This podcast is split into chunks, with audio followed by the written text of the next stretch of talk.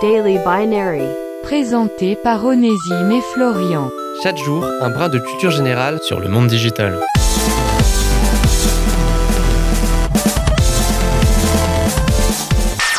Aujourd'hui, dans Daily Binary, on va parler de ce qui est, à notre sens, probablement l'une des plus belles et grandes créations humaines dans le domaine de l'Internet. C'est collaboratif, multilingue, c'est ultra consulté et fourni comme pas possible.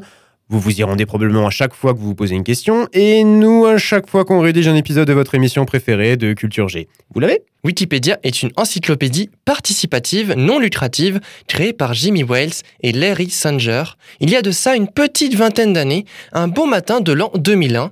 Et pour comprendre l'histoire de Wikipédia, il faut remonter seulement un an auparavant avec la création de Nupedia, littéralement l'ancêtre de Wikipédia. Au même titre que Wikipédia, Nupedia était une encyclopédie, mais qui avait la particularité d'être extrêmement exigeante concernant la qualité des articles qui y figuraient.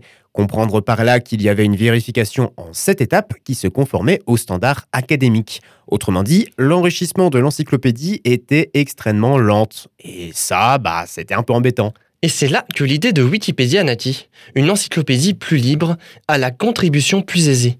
Le terme wiki vient d'ailleurs, pour la petite anecdote, du terme wiki-wiki, qui en hawaïen signifie rapide. Et l'expansion de Wikipédia fut, on peut le dire, extrêmement rapide, wiki-wiki. Déjà, au niveau de la fréquentation du site, qui doublait tous les 3 ou 4 mois, en 2007, Wikipédia était carrément devenu l'un des 10 sites les plus populaires aux États-Unis, pour être au final aujourd'hui visité chaque mois par près d'un demi-milliard de visiteurs, avec une base de données alimentée chaque jour par plus de 100 000 contributeurs à travers le monde, et proposant plus de 60 millions d'articles dans plus de 300 langues. Et tout ça gratuitement. Probablement la principale raison du succès de Wikipédia d'ailleurs. Sauf que pour maintenir un site, même si les contributeurs sont bénévoles, bah il faut un minimum de soutien.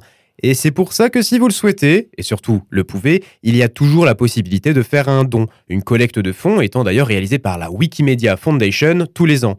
Mais si vous savez là les bandeaux d'appels qui popent de partout sur chaque page et qui vous exhortent à donner un euro alors que vous, pauvre âme en perdition, aviez juste besoin de savoir qui avait raison entre vous et votre pote. Triste vie. C'était Daily Binary. Rendez-vous demain pour une nouvelle dose de culture générale Sur le monde digital.